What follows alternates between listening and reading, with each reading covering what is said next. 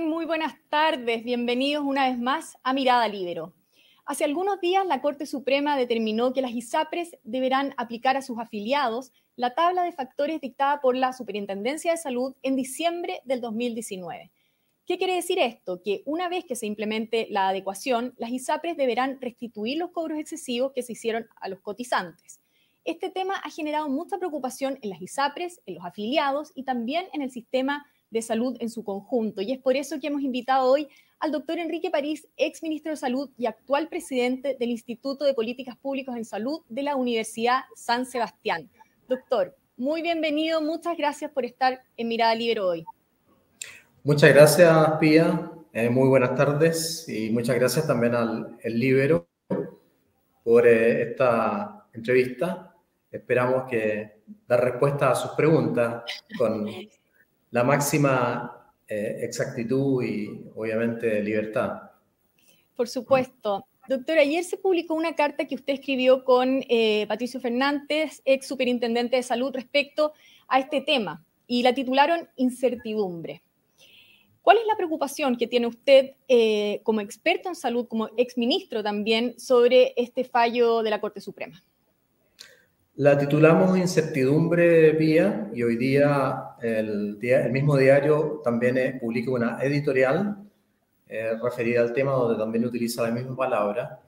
Incertidumbre más bien pensando en los afiliados a las ISAPRES, porque obviamente nuestra primera preocupación, y lo decimos en la columna, son los pacientes, no solamente los de eh, ISAPRES, sino que también los de FONASA, los de todo el sistema de salud de Chile. Hay que recordar como una cosa muy importante, el 80%, 78 y tanto están en FONASA, 18% están en ISAPRES y un porcentaje menor están en Fuerzas Armadas, que también han tenido un retraso muy grande en su eh, atención. Yo creo que ahí también hay que poner eh, acelerador. Pero bueno, lo que nos preocupa más son los 3.400.000 personas que están en ISAPRES y de esas 3.400.000 personas, además, hay 300.000 que están en el GES auge, o sea, tienen garantía explícita en salud, porque ante esta situación que ha creado realmente la Suprema con este dictamen,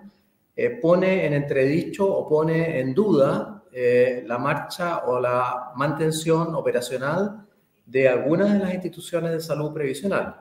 Y nosotros, obviamente, eh, pensando en la globalidad de los pacientes, nos preocupa enormemente, ya que esos pacientes, si pierden su atención por vía ISAPRE, van a tener que entrar al sistema público de salud, que ya sabemos que está eh, recargado. Por lo tanto, hay que aquí actuar con prontitud, pero también con, con mesura, con calma, con eh, estudios bien hechos para tratar de salir de esta situación que yo la veo delicada.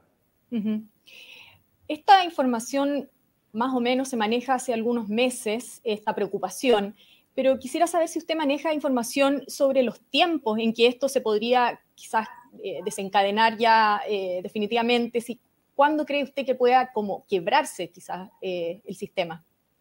La Corte Suprema en este dictamen eh, ha dado un plazo de seis meses para que se adecúen eh, los programas. Es decir, eh, la Corte Suprema, como usted dijo, vía al comienzo, puso a las ISAPRES o le puso a la superintendencia más bien la obligación de conversar y trabajar con las ISAPRES para poner en práctica esta circular 343 que es del año 2019. Es una circular que se emitió durante el gobierno pasado y que obviamente eh, aplica una tabla de factores. ¿Y por qué era importante esto? Si usted recuerda y los televidentes recuerdan, eh, se trató de eh, hacer que las ISAPRES tuvieran un IPC de la salud que se llamaba. Es decir, que la gente que está en la ISAPRE sepa cuánto va a aumentar el valor de su plan todos los años y no tengan sorpresas. Es por esto que el gobierno anterior hizo este esfuerzo para que se tenga un valor que las ISAPRES tienen, que demostrar que lo pueden eh, aplicar o, están en condiciones de aplicarlo, y no que haya un reajuste sin control. Y obviamente que eso yo considero que es un avance importante, Pero ahora, ¿qué es lo que ha dicho la Suprema? Que eh, la diferencia de dinero que se cobró porque no se aplicó a tiempo este factor debe ser devuelto a los eh, afiliados y a mí me parece lógico, yo creo que está bien, y eso es lo que hay que discutir. ¿Cómo se va a devolver? ¿En cuánto tiempo? ¿Cuánto es ese monto? Porque no está claro tampoco. Y ahí yo creo que el gobierno y sobre todo el superintendente o la superintendencia de salud, para no nombrar a nadie específico, es el que tiene que liderar esta situación y buscar una solución en conjunto, obviamente, con las ISAPRES, pero también en conjunto con los pacientes, con los afiliados y con los prestadores, porque esto es algo que tiene que ver mucho también con los prestadores. Exactamente, o sea, es algo que afecta al sistema en su conjunto. Por lo tanto, ¿qué pueden y deben hacer las distintas eh, partes involucradas? Eh, ¿Por dónde cree que tiene que ir la solución? ¿Quién debiera tomar el liderazgo, eh, etcétera? Yo creo que el liderazgo tiene que tomarlo la Superintendencia de Salud en conjunto con el Ministerio de Salud, el MinSal, pero también, Pía, aquí hay, no voy a decir culpa, pero hay una parte muy importante que es el Parlamento, o sea, los legisladores. Aquí deberían participar las comisiones de salud de la Cámara de Diputados, del Senado. Eh, los legisladores también tienen una parte muy importante de responsabilidad, ya que se han enviado muchas leyes para justamente hacer reformas al sistema de ISAPRE, hacer reformas al sistema de FONASA, y esas leyes no han avanzado. Acuérdense usted que los dos gobiernos eh, de Bachelet, durante los dos gobiernos de Bachelet y en el gobierno pasado anterior de Piñera, se formaron comisiones especiales para estudiar este tipo de problemas, para buscar una solución. Y nunca llegaron a puerto, nunca se enviaron, eh, nunca se concretaron las cosas. Pero hay leyes que están en el Parlamento y yo creo que los parlamentarios tienen también una responsabilidad muy importante en esta situación. Así que yo llamaría al diálogo, a conversar, parlamentarios, Ministerio de Salud, Superintendencia y obviamente eh, las ISAPRES, la Asociación de ISAPRES, para llegar a una solución. Imagínense que si ya hay más de 2 millones de personas en lista de espera por especialidades, más de 300.000 personas en lista de espera por cirugía, agregar todo lo que significa el sistema privado de salud, atención privada, las ISAPRES, va a hacer colapsar al sistema sanitario y van a haber obviamente repercusiones muy graves en la salud de las personas. Pero medidas de corto plazo, porque me imagino que esto, como bien te dice, ha estado en el Parlamento mucho tiempo, eh, quizás pueda tomar eh, un, tiempo más, pero medidas de corto plazo, algo eh, específico que pueda hacerse ahora para resolver por lo menos los asuntos más, más, importantes, como por ejemplo esta, este paso de los afiliados de salud al sistema público. Yo creo que las medidas de corto plazo son más bien medidas que deberían ir en la línea de tranquilizar a los afiliados y darle una tranquilidad o una estabilidad al sistema de salud. Durante la pandemia se demostró claramente que la integración público-privada fue fundamental nosotros en pandemia logramos aumentar de 960 o 970 camas UCI a más de 4.450 camas UCI gracias a la colaboración público-privada. Por lo tanto, hay que retomar esa buena gestión y decir, no pueden desaparecer. Puede que haya que modificar, puede que haya que cambiar algunas reglas de juego, pero partir diciendo que se va a mantener el sistema y en el curso del tiempo, ojalá llegar a un fondo de compensación o un fondo solidario que permita que no haya quiebres o que no haya detención de la atención, ya sea en el sistema público o en el sistema privado. A esto se agrega, vía, eh, evidentemente, el problema de las licencias médicas, que no lo hemos conversado, pero que evidentemente el problema de licencias médicas que está significando un costo gigantesco, no solo para las ISAPRES, fundamentalmente también para el, para el FONASA, también hay que irlo manejando paralelamente. Es decir, hay un trabajo muy importante por delante, pero aquí lo, lo, positivo, diría yo, que ojalá se ajustaran todos y dieran una señal de que van a llegar a un acuerdo, de que van a lograr trabajar en conjunto para tranquilidad, repito, de los pacientes fundamentalmente. Usted justamente en la carta, ustedes hablaban de un pacto de salud. Sí, esa es una, una idea mía, un sueño que yo tengo desde que era presidente del Colegio Médico.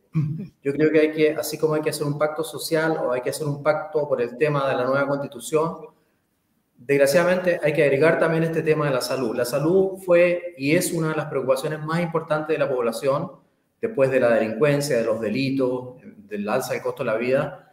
Entonces creo que tenemos que ponernos de acuerdo. Y yo siempre he dicho, Pía, y usted me habrá escuchado, el tema de salud debería ser un tema de Estado, no un tema de gobierno. Los gobiernos pasan, duran cuatro años, aquí tiene que haber continuidad. Y yo creo que eso es lo que ha faltado. Cuando nosotros fuimos gobierno, nos criticaron terriblemente. Y desgraciadamente ahora también cuando ellos son gobierno hay gente que también los critica. El mismo Colegio Médico hoy día está criticando fuertemente al presidente Boric y al gobierno. Entonces yo creo que eso hay que soslayarlo. Es mejor conversar y es mejor pensar que el tema de salud es un tema de Estado y por lo tanto tenemos que contribuir todos a buscar una solución. Y en ese sentido, ¿qué voluntad ha visto usted en las actuales autoridades para eh, resolver el, problema de las ISAPRES? Que hemos visto también, ha habido conversaciones durante el año eh, que no han llegado a puerto. ¿Cómo, vio la, voluntad? Desgraciadamente, vía el, el director de FONASA, originalmente en una entrevista que dio en Punta Arenas, curiosamente, la ciudad del presidente Boric, y que fue publicada en un, diario de allá, dijo que la FONA, las ISAPRES deberían desaparecer, que las ISAPRES iban a desaparecer, que esa era parte del programa de gobierno.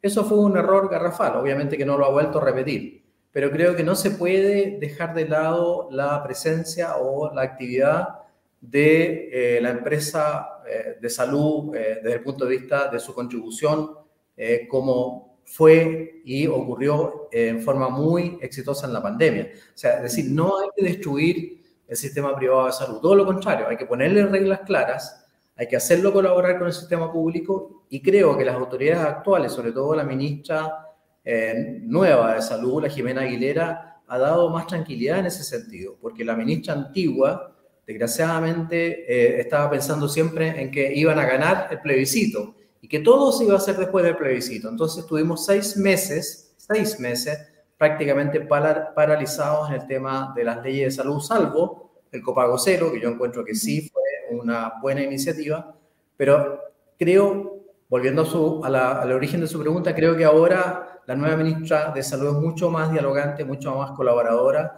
y espero que eh, el resto de, la, de los interlocutores en este tema también sean colaboradores con ella. Por lo tanto, eh, doctor, usted, eh, para ir cerrando el tema, hace un llamado a la tranquilidad de los afiliados y hace un llamado, me imagino, también a eh, que las distintas autoridades se pongan de acuerdo para ir solucionando, resolviendo este tema, ¿no?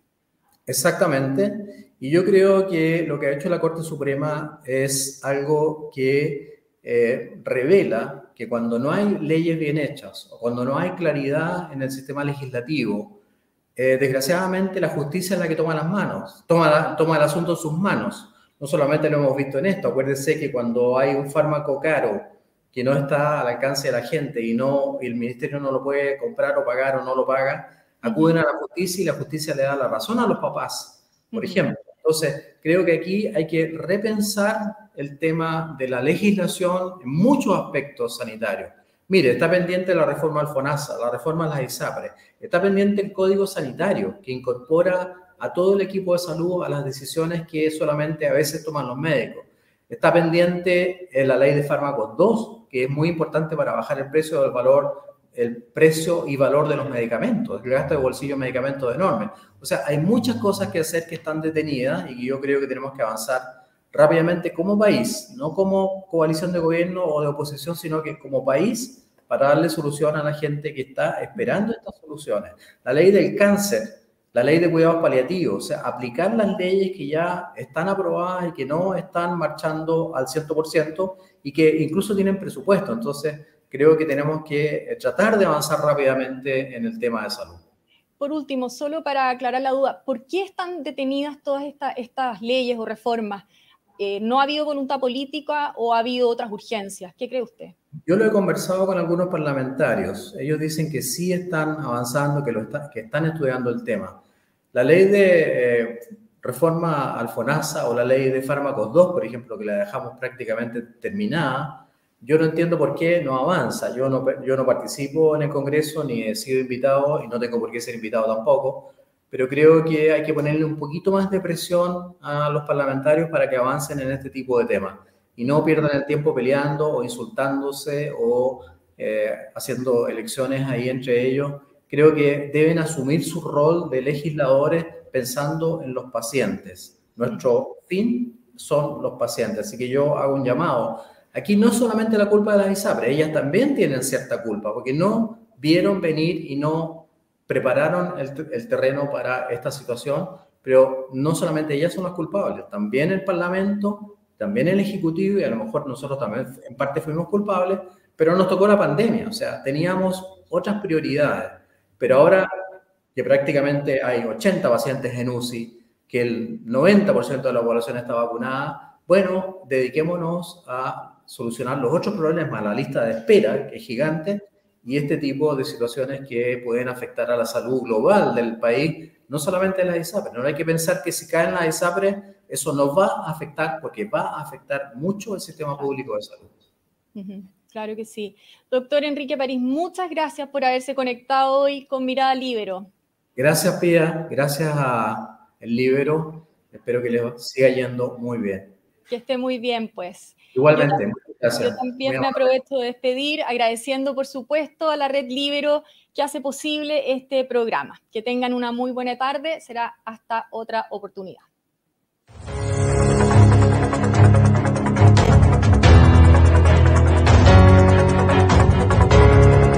El Libero, la realidad como no la habías visto. Haz que estos contenidos lleguen más lejos haciéndote miembro de la red Libero.